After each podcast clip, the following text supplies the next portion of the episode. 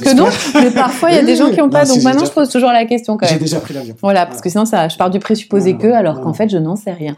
Euh, quand les hôtesses de l'air ou les, enfin, ou alors les stewards te disent, voilà, les règles de sécurité, ils te disent que s'il y a des turbulences, les masques vont tomber et qu'il faut commencer par te le mettre à toi avant de sauver les autres. Même ton enfant, en fait, tu commences toi et après tu le mets à l'enfant. Et, euh, et je trouve que ça illustre assez bien le prendre soin de soi pour prendre soin de l'autre. Quand on parle d'empathie tout à l'heure, la juste empathie pour moi, elle est à ce, elle a, à ce niveau-là. Si je suis bien moi-même, je peux m'occuper de l'autre. Mais si je me fonds dans la prise en charge de l'autre au point de m'oublier, c'est pas ok. Mm. Voilà. Et c'est un exemple qu'on a dans les avions. Au départ, je comprenais pas ça. Ouais. Et après, j'ai compris. en tout cas, l'idée, c'est pas de le comprendre intellectuellement. Non, non, mais... Tu vois, dans des... Moi, j'ai beaucoup de personnes qui viennent me voir, tu sais, qui sont aidants familiaux, qui aident leurs parents, qui sont en train de... en fin de vie ou quoi, ou, qui sont en EHPAD. C'est très dur. Et souvent, il y a une espèce de sacrifice. En fait, il y, a, aussi ça, il y a aussi ce truc de, on prend soin, on doit sacrifier pour l'autre. Mais en fait, non. Non, parce que si tu te sacrifies pour l'autre, déjà, t'as l'autre qui va pas bien et toi non plus. C'est deux personnes, tu vois. Et c'est dans les règles les plus élémentaires de sécurité quand tu dois secourir quelqu'un aussi. Hein, donc, euh, ouais, c'est la base. Je suis Gaëlle Piton, autrice et sophrologue. Restez connectés sur Stay Tuned.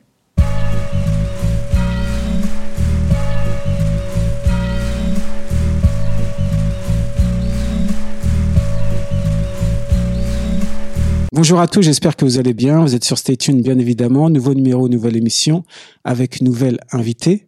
Gaëlle Piton, comment vas-tu? Je vais super bien. Merci Olivier de ton invitation. Ah non, c'est normal. Hein. Euh, je t'ai vu venir sur Facebook et puis du coup, ça m'a permis de regarder ce que tu faisais. J'ai trouvé ça hyper intéressant, surtout quand tu m'as envoyé les trois livres d'un coup. c'est les éditeurs, hein. Ah, Ah ouais, ouais, bah, ouais. Merci les éditeurs. et là, et là, du coup, j'ai creusé, creusé, et je me suis dit, tiens, on va faire une petite, euh, un petit passage sur une invitation pour Stay Tuned. Et voilà, donc tu es là. Voilà. Donc Gaël Piton. Alors là, autrice. On dit autrice? On dit autrice, hein ouais. Autrice, hein, moi, je dis plus, on dit autrice. Après, moi, je dis souvent auteur, auteur, avec un E. Ouais. Mais le, vrai mot, c'est autrice. C'est autrice. Formatrice, conférencière, artiste, journaliste, mais surtout euh, sophrologue.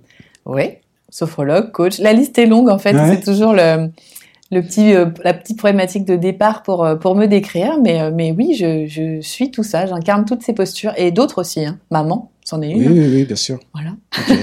et tu as réalisé, sorti, donc on parlait des bouquins, il y en a quatre à ton actif, dont le dernier, J'arrête de trop cogiter, sorti aux éditions Erol. Voilà. Alors, pour revenir justement sur, sur ce bouquin, euh, c'est quoi? C'est une manière de euh, d'être dans le côté euh, pratique. en 21 jours, c'est une manière de garder d'avoir des routines pour ne pas trop cogiter, pour essayer pour essayer d'être dans l'instant présent. Alors, 21 jours, c'est le temps euh, que donnent les neurosciences pour changer une habitude. Donc, c'est aussi pour ça que ça s'appelle 21 jours. Après, c'est le nom aussi d'une collection, J'arrête de, qui est euh, donc dirigée, euh, pour ce qui me concerne, par Anne Guéquière. En fait, l'idée, c'est un challenge sur 21 jours. Non pas pour arrêter de cogiter, mais arrêter de trop cogiter. C'est une nuance importante. C'est en fait faire la paix avec son mental faire de son mental un allié et donc effectivement que tu aies 5, 15 ou 30 minutes, eh bien, il y a un programme pour, euh, pour chacune de ces durées. Et il y a aussi un test qui ouvre le, le livre pour savoir eh ben, quel ruminateur euh, tu es. Alors moi, j'ai noté, euh, j'ai noté une phrase, c'est plus on rumine, plus l'état dépressif gagne du terrain. Ouais. C'est ce que tu dis. Oui, mais c'est pas moi qui le dis, hein. ça c'est vraiment les études aussi sur le sujet. C'est vrai que la rumination, c'est-à-dire faire tourner en boucle des choses de manière stérile en fait, hein, euh, c'est très caractéristique du syndrome dépressif. Mais c'est aussi caractéristique de, personnes qui ne sont pas atteintes de dépression, mais qui, euh, qui ont tendance à faire tourner en boucle dans leur tête comme le petit hamster ou le petit vélo. Souvent, on donne ces images. Et effectivement, euh, le fait de rabâcher, de rabâcher sans rien créer, de rien de concret en fait, eh bien, nous invite à un état qui n'est pas qui est pas un état de bonheur et d'ouverture, mais au contraire de déprime, voire de dépression. Euh, justement, la, dépression, le burn-out, ce sont des, finalement des, mots mm. de notre époque. Mm. Comment on peut les déceler? Alors, quand il y a le mot qui est posé, le diagnostic, hein, parce que là tu parles de, de, de, de diagnostic, en fait, c'est que c'est que déjà il y a, le, chemin a déjà été bien bien entamé. Par contre, tous les outils dont je parle, comme la méditation, la sophrologie, sont très bons en prévention. C'est-à-dire que notre corps, il ment jamais. Euh, si tu es inconfortable, si tu as des tensions, le corps, ça, il sait, il sait nous le montrer. Par contre, nous, on ne sait pas l'écouter. Donc, euh, la proposition, c'est vraiment de se dire comment est-ce qu'on pourrait déceler dès les premiers signes avant-coureurs pour pas qu'on en arrive à des états de burn-out où là vraiment c'est le, mal est consommé si tu veux mmh. déjà. C'est-à-dire que par exemple si je vais dans un endroit et que je sens que mon ventre se tortille et voilà et que je suis mal à l'aise, qu'est-ce que ça peut vouloir dire? Alors ça dépend des personnes. Des personnes, ça va être le ventre, effectivement, souvent d'ailleurs, c'est le ventre, mais ça peut être la respiration, tu vois, quelque chose qui va vraiment euh, dysfonctionner, où tu vas, tu vas sentir que quelque chose ne va pas. Tu vas le sentir, ça. Mmh. Par contre, tu vas peut-être accepter de le voir tout de suite. Mais c'est hyper important de, repérer ces signaux d'alerte que le corps envoie. Peut-être qu'il y a trop de bruit. Peut-être que tu te sens euh, trop serré dans l'environnement dans lequel tu es. Peut-être que ça fait écho aussi à quelque chose qu'on vient de te dire et qui t'a mis à mal, en fait. Tout ça, c'est des signaux. Un peu comme les signaux d'alerte d'une voiture, tu vois. C'est, euh, est-ce que tu vas aller euh, mettre de, l'essence dans ton réservoir ou pas, si tu peux, bien sûr.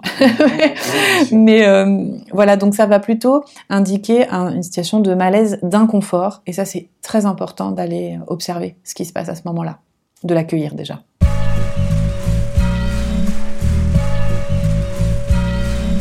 La sophrologie, à quoi ça sert? À plein de choses. la sophrologie, en fait, les, champs d'application, déjà, c'est écouter son corps. C'est une méthode d'apprentissage. J'aime bien répéter ça parce que euh, j'entends beaucoup dire euh, oui, mais moi, la sophrologie, c'est pas pour moi. En fait, c'est pas réservé à une élite du tout. Il n'y a pas des gens qui sont faits pour et d'autres pas. Après, on peut avoir des affinités pour, c'est tout à fait différent. Disons que c'est une méthode pour apprendre à écouter son corps et faire le lien corps-esprit. En fait, on part du corps en sophrologie.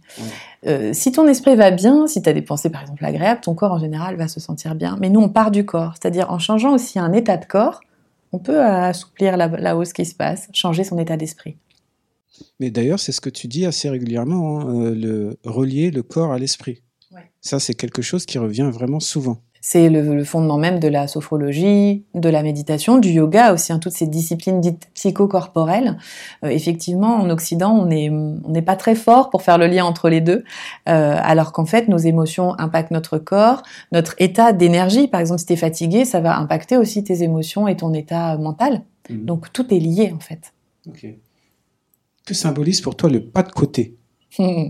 Bah déjà, le pas de côté, c'est un peu la danse. Ah le pas de côté, c'est vraiment la prise de recul. C'est vraiment euh, pas de côté, ou on pourrait dire pas en arrière, mais je, préfère pas de côté, par rapport à ce qu'on a l'habitude de faire dans notre existence. On est conditionné, hein, chacun d'entre nous est conditionné par des croyances, par une éducation. Et parfois, euh, alors c'est très bien, ça nous apporte énormément de choses, et par moments, ça peut être de gros freins aussi. Donc c'est vraiment euh, sortir un peu de son expérience et l'observer comme tu observerais un train qui passe sans monter dedans tu vois, prendre du recul, faire euh, ou, déclencher de nouvelles expériences aussi par rapport à ce qu'on a l'habitude de vivre, qui font qu'on va aussi se découvrir dans un autre état. Par exemple, à l'étranger, euh, on peut aussi, euh, ça on le voit quand on part en voyage, par exemple, on peut se dire tiens c'est marrant, je pensais pas que je pourrais parler anglais comme ça. On se mmh. surprend aussi. Mmh. si on est sorti de notre contexte habituel, mmh. on découvre une autre partie de nous. Et ça c'est important. On est plein de choses, on est multiples. Ouais, voir un peu les, les, ressources enfouies en nous. Exactement. Ouais, ouais. Les interdits, parce que euh, tu vois, par exemple, si tu as engrammé dans l'enfance euh, que tu n'étais pas bon en dessin, que tu n'étais pas bon en maths, euh, peut-être que tu vas pas découvrir qu'en fait, si, il y a à l'intérieur des qualités, des capacités. donc, c'est aller chercher ça. L'expérience, avoir de nouvelles expériences, change aussi notre état de présence au monde et le regard qu'on porte sur le monde, en fait, et sur soi. Tu as parlé de danse tout à l'heure parce que tu es danseuse, tu l'es toujours. Tu accompagnes aussi des artistes, et je crois que tu as accompagné aussi des artistes euh, avant leur prestation. Euh, comment, tu, comment ça se met en place et euh, quel outil tu donnes mm. à ces danseurs? En fait, moi, j'ai découvert la sophrologie euh, dans mon premier métier, hein, qui était effectivement, j'étais chargée de production et diffusion dans de compagnies chorégraphiques. Moi, j'étais vraiment dans le milieu de la danse et j'étais journaliste, donc j'ai beaucoup écrit dans des supports bah, qui malheureusement n'existent plus, comme le Juste Debout en hip-hop. La Fédération française de danse avait sa revue. Donc en fait, les artistes, ils ont toujours été présents dans ma vie et j'ai toujours beaucoup aimé les accompagner. Alors c'est assez variable parce que j'utilise un peu toutes mes casquettes. C'est là que c'est bien d'en avoir plusieurs euh, en fonction de la demande de l'artiste. Moi, ce qui, ce qui m'importe, ce qui est important pour moi, c'est vraiment de prendre soin de l'artiste comme un être humain, comme un individu. Pour moi, un artiste qui va durer, c'est un artiste qui va être heureux dans ce qu'il fait. Alors qu'il y a quand même une certaine croyance qui est toujours un peu tenace que l'artiste est forcément malheureux, doit forcément vivre des trucs euh, difficiles. Moi, je crois pas tellement à ça, voilà.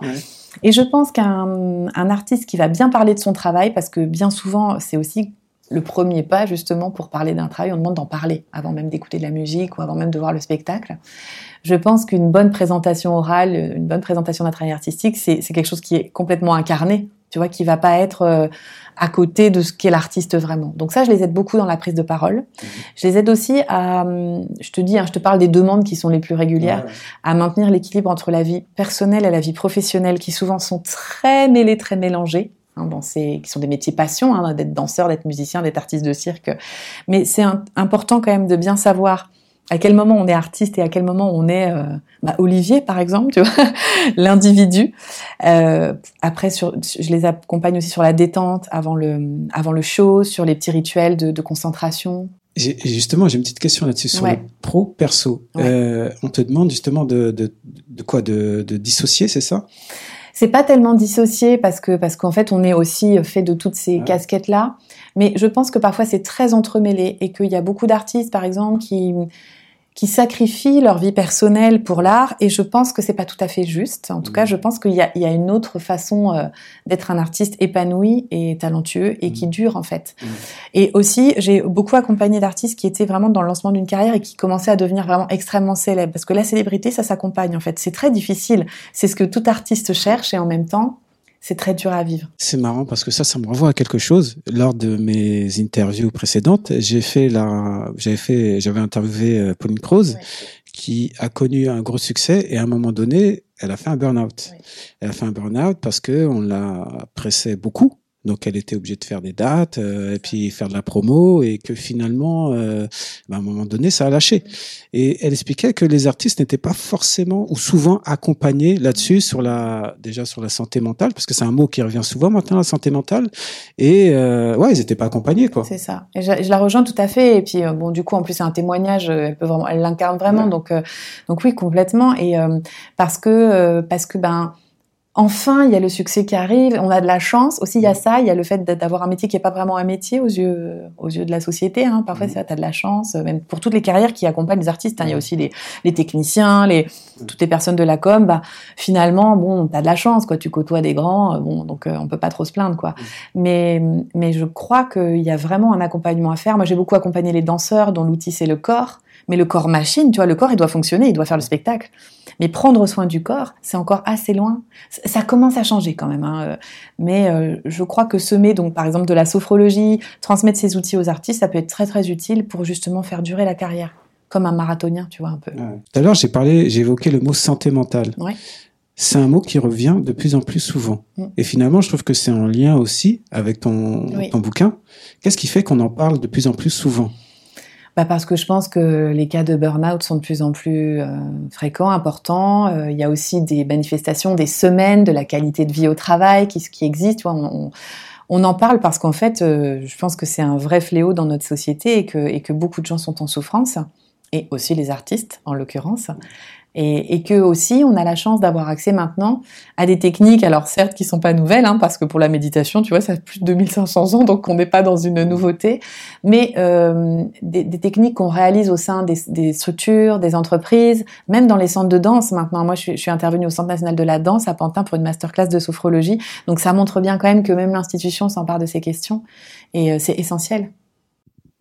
Alors comment tu fais pour pour canaliser toutes tes compétences. ça veut dire quoi canaliser? Non, non, mais, comment tu fais comment, tu fais pour les faire fonctionner? Euh, L'un prend le pas sur l'autre euh, parce qu'il y, a beaucoup de compétences et euh, finalement il y a aussi le regard des autres sur ce que tu peux faire, sur ce que tu fais, qui n'arrivent pas forcément à te suivre en disant mais finalement tu, tu devrais peut-être choisir faire un choix. Et oui, c'est vrai, c'est tout à fait juste ce que tu dis. On, m'a qualifié de slasheuse. Hein. Il y a des mots comme ça qui existent. Oui, slasheuse. Euh. En même temps, on est tous multipotentiels. Moi, j'en suis persuadée. Je pense qu'on a tous plein de cordes à notre arc. Et en fait, pour tout te dire, je suis très contente de les avoir toutes et elles me servent euh, même quand, par exemple, une est mise en valeur. Je te donne un exemple. Euh, j'ai été sur un salon il y a pas longtemps où j'étais invitée d'honneur avec une autre autrice très sympa et très très talentueuse qui s'appelle Julie Klotz. Et il se trouve qu'elle avait organisé une interview pour faire sa conférence. C'était sous forme comme ça d'interview avec un journaliste. Ouais.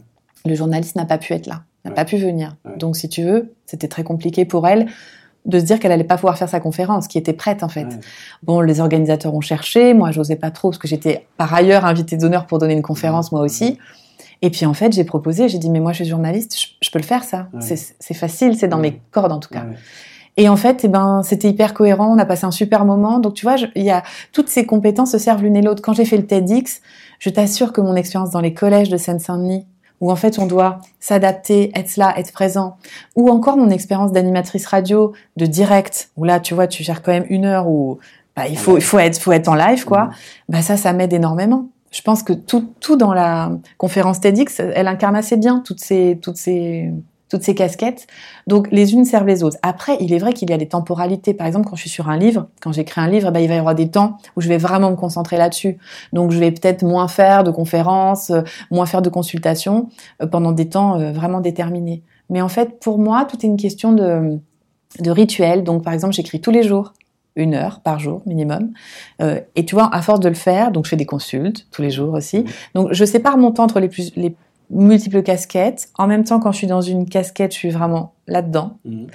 Et, voilà, et ça navigue assez bien. Et même mes ateliers de sophrologie maintenant ont changé. Je m'autorise à faire danser les participants. Tu vois, je j'ai pas de limite avec ça. Après, la qualification de l'extérieur, bon bah déjà un, c'est le problème de l'extérieur de vouloir me mettre dans une case. Mhm. Oui, ça peut poser quelques problèmes parfois, effectivement, mhm. parce que c'est un peu, je suis un peu un ovni, mais je pense que je suis pas la seule. Hein. Oui, oui, il y en a de plus en plus. les hein. artistes sont euh, comme ça, ah quasiment tous. Ah Une troisième et dernière fois, c'est toi avec les, mains fermées, les poings.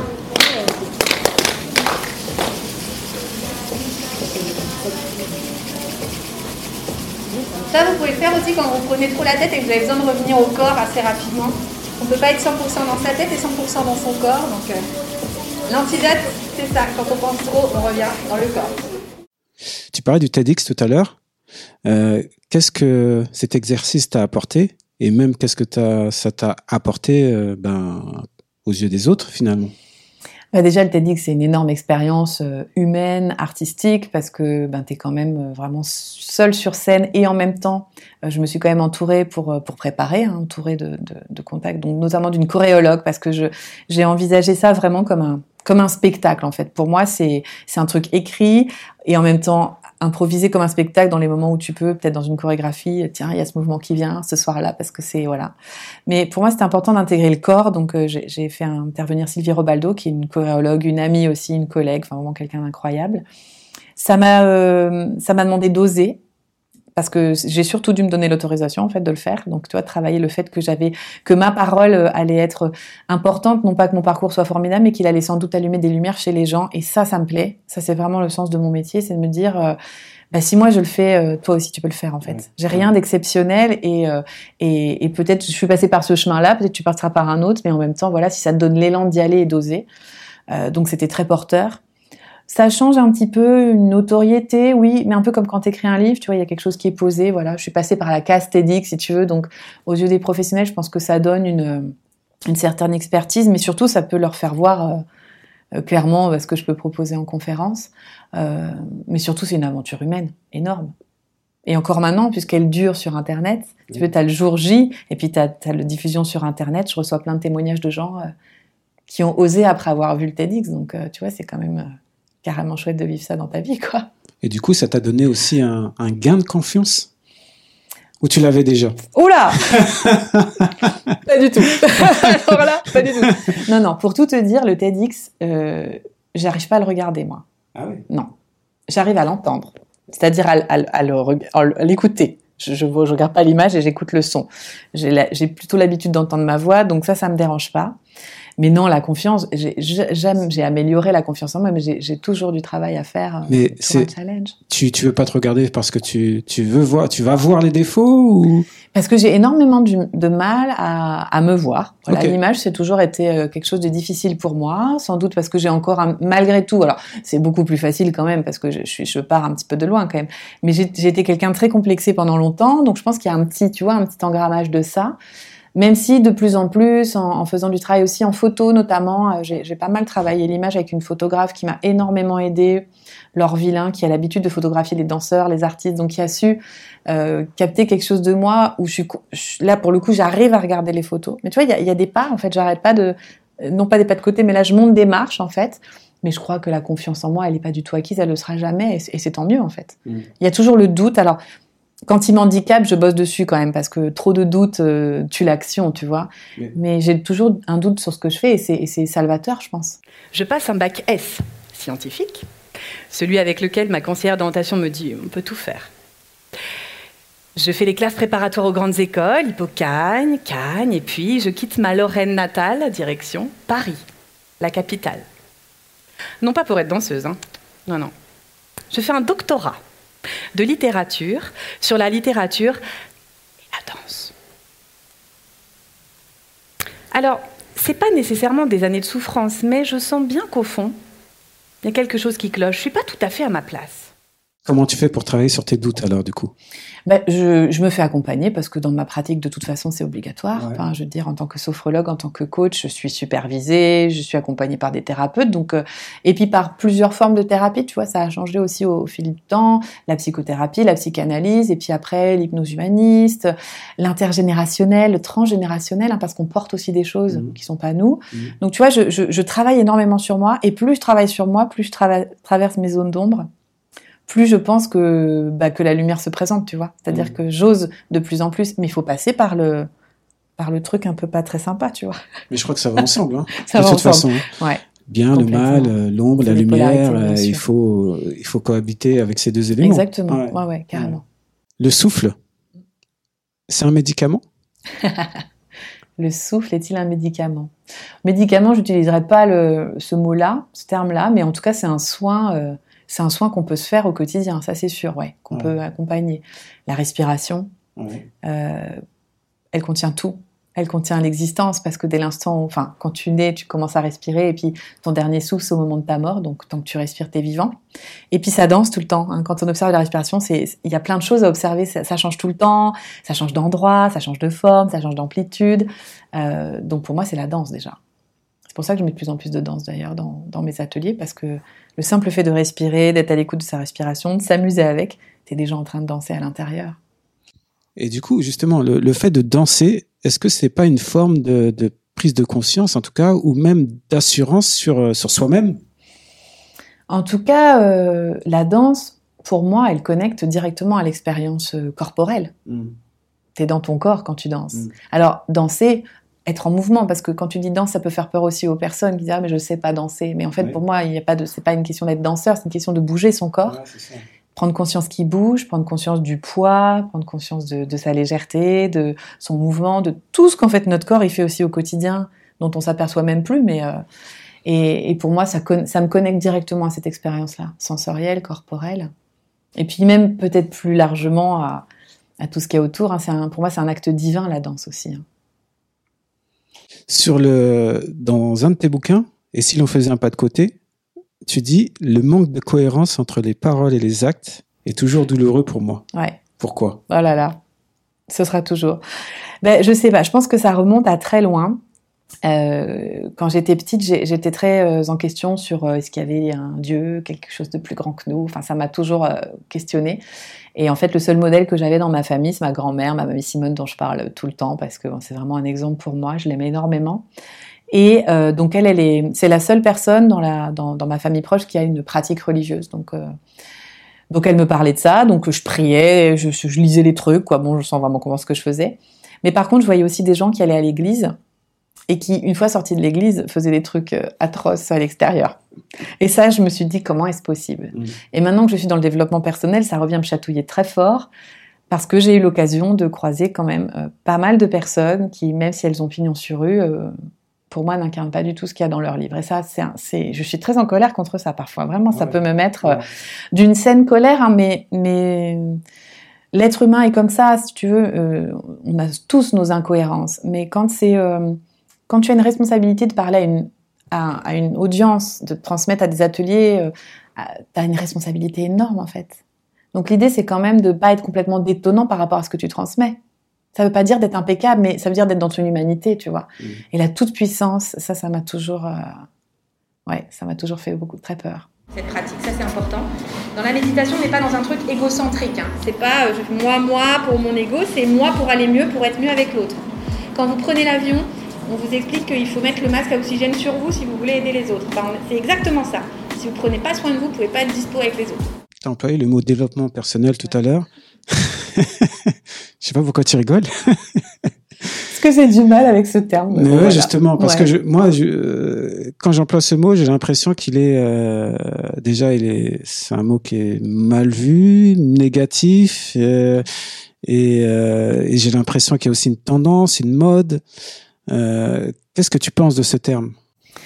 Écoute, c'est un peu comme c'est un peu comme le terme coach, tu vois. Moi, je suis coach, j'assume d'être coach, je, sais à quelle réalité ça correspond et à, ce à quoi ça ne correspond pas. Mais comme on l'utilise beaucoup, que tout le monde peut être coach, et eh ben du coup, il est galvaudé. Mmh. Développement personnel, c'est un peu pareil, c'est-à-dire qu'après, c'est aussi euh, moi, je suis autrice d'ouvrages de développement personnel parce que dans les classifications des librairies, je suis dans ce rayon. Mais moi, je me vois bien plus large que ça déjà. Et après, je pense qu'il est mal compris en termes de performance. C'est-à-dire que, enfin, j'ai entendu hein, dans des ateliers, j'en dis oui, développement, mais du coup, on est obligé d'être heureux, on est obligé de se dire que si on a des problèmes, c'est de notre faute parce qu'on a toujours notre responsabilité. Et je trouve qu'il y a quelque chose qui est faussé là-dedans. Et surtout, effectivement, depuis le confinement, encore plus, je crois que ça c'est en pleine explosion parce que les gens se questionnent, se cherchent. Donc, qui dit pleine explosion, c'est super en fait parce qu'on a accès à des sources incroyables. Il y a des ouvrages fabuleux, des personnes incroyables qui nous transmettent des, des choses qui vont changer durablement nos vies. Et puis, ben forcément, il y a tous les à côté, quoi. C'est-à-dire que ça, ça, donne la place aussi à bah, des gourous, à des donc. Et ça, forcément, ben, ça me dérange un petit peu, quoi. Moi, je me, je me, je me limite pas de toute façon à une case, donc je me limiterai pas à la case du développement personnel. Ça, c'est l'histoire de mon parcours. La Gaëlle Python, elle était comment petite? Entre 5, 6, 7, 8 ans? Oh, elle était assez sage, euh, très à l'écoute des autres. Par contre, ça, ça a toujours été. C'est-à-dire que moi, je suis celle qui va consoler, euh, toujours d'ailleurs. Empathique. Hein? Empathique. Empathique, ouais, très très empathique, très sensible, mais euh, mais cachant parfois sa sensibilité aussi parce que parce que je pense que parce que c'était pas forcément très bien vu. Moi, je, je, pouvais pleurer très facilement. Tu vois, je pleurais devant Lucky Luke, moi. Tu vois, quand il part à cheval. Ah, avec la petite musique là? Ah ouais, c'est ah vrai que non mais tu regardais pas les routes du paradis non plus? Non. Ah ouais, parce que là, là, pour pleurer.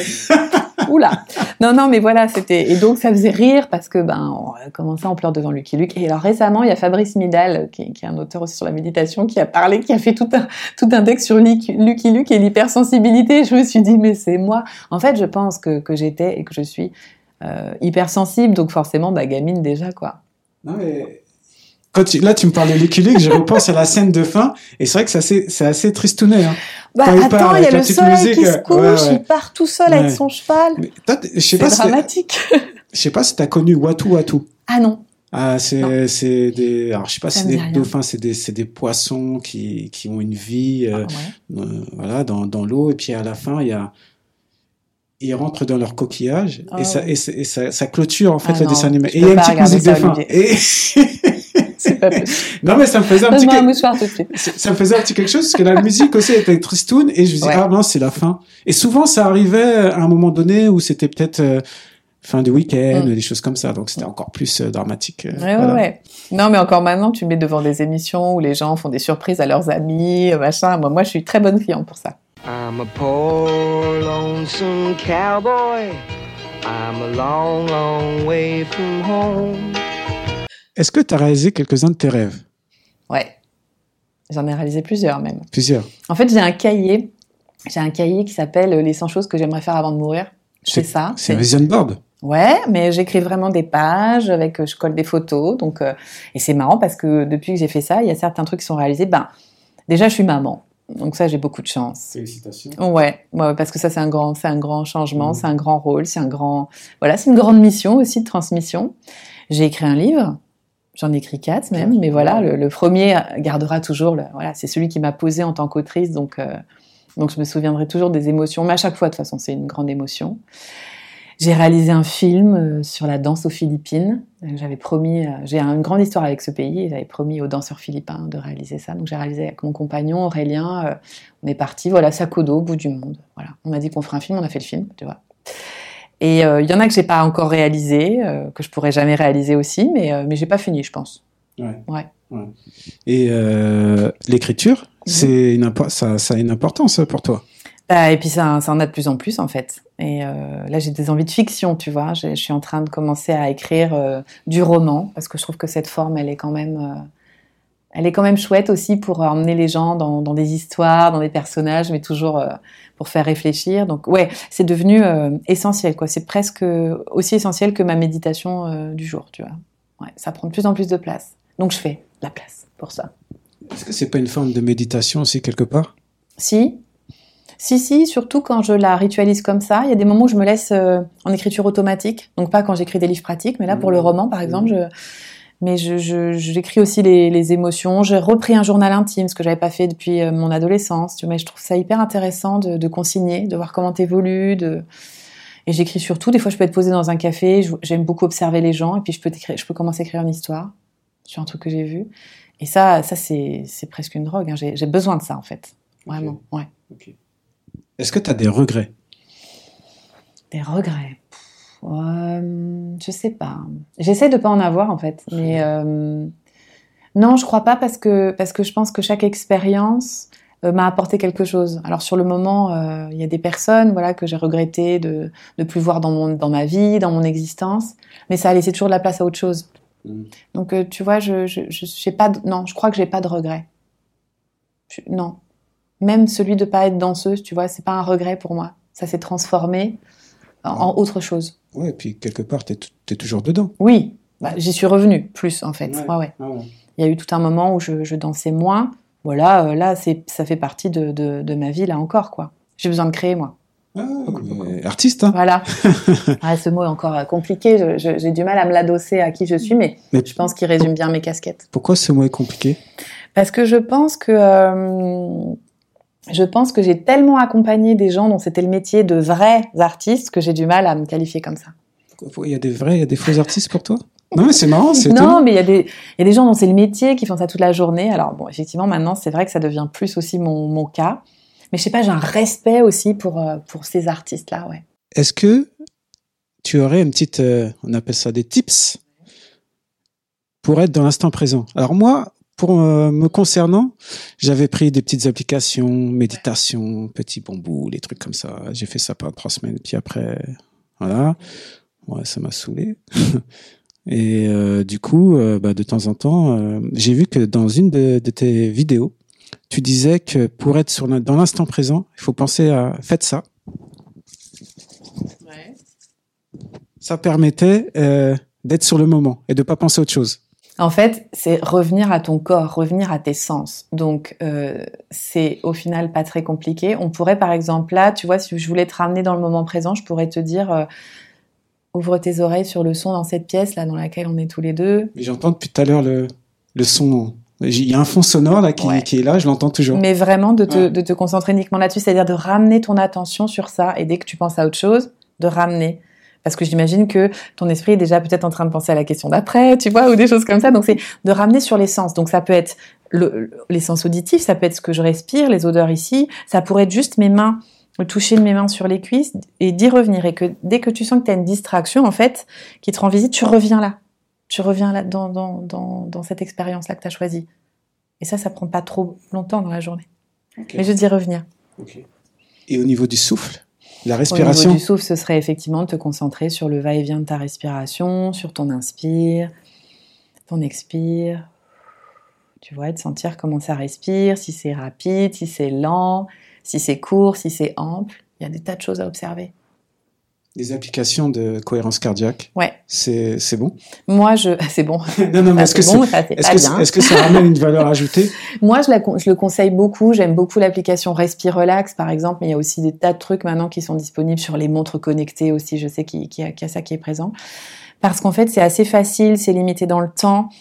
En fait, le Respire Relax, c'est une petite bulle qui monte et qui descend dans un tube. hein. Tu, tu, sur l'inspire, euh, tu suis la bulle quand elle monte et puis euh, quand elle descend, tu expires. Euh, et je trouve que c'est des moyens habiles en fait pour euh, ancrer la pratique dans le quotidien. Parce que la pratique, elle n'est pas tellement difficile à comprendre, mais c'est comment tu le fais dans ta vie moderne. Mm. Avec les emplois du temps chargés, avec les enfants, avec. euh, il faut des choses simples. Et c'est simple en fait. Proposer des ateliers euh, aux soignants de sophrologie et de méditation pour les aider euh, bah, peut-être à trouver un peu d'apaisement en cette période difficile, euh, une façon de récupérer et puis d'être autonome avec les techniques qu'ils peuvent pratiquer aussi dans leur, euh, dans leur métier.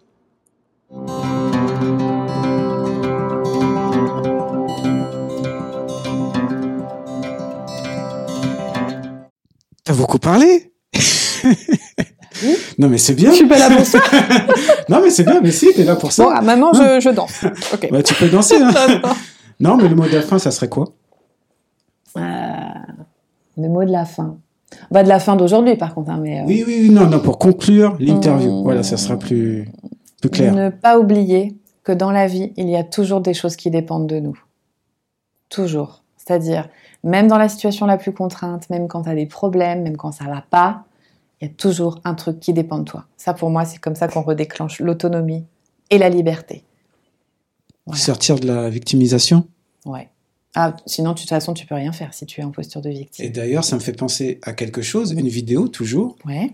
Où euh, tu parlais toujours avec des danseuses. Mmh, ouais. Et Ouais. tu disais qu'il faut d'abord se sauver soi-même avant de Ouais. sauver les autres. Oui. Et tu prenais l'exemple euh, De l'avion.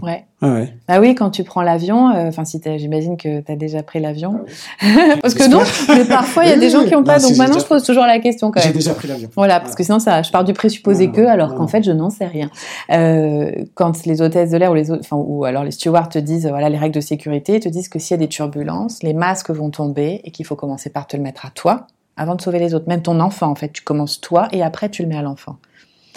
Et euh, et je trouve que ça illustre assez bien le prendre soin de soi pour prendre soin de l'autre. Quand- on parle d'empathie tout à l'heure, la juste empathie pour moi, elle est à elle à, ce niveau-là. Si je suis bien moi-même, je peux m'occuper de l'autre. Mais si je me fonds dans la prise en charge de l'autre au point de m'oublier, c'est pas ok. Mm. Voilà. Et c'est un exemple qu'on a dans les avions. Au départ, je comprenais pas ça. Ouais. Et après, j'ai compris.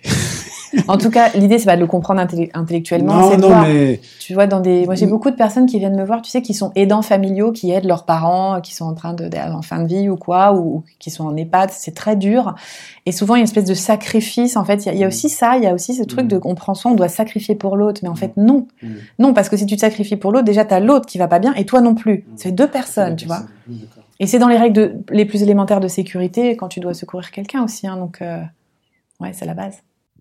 Je te remercie d'être passé sur Stay Bah, Tuned. merci, J'ai passé Olivier. un très bon moment. Bah moi aussi. Ouais. Et euh, je te souhaite plein de bonnes choses pour Bah, la suite. À toi aussi. Et voilà. À on bientôt. continue. À bientôt. Ouais. À bientôt. À bientôt.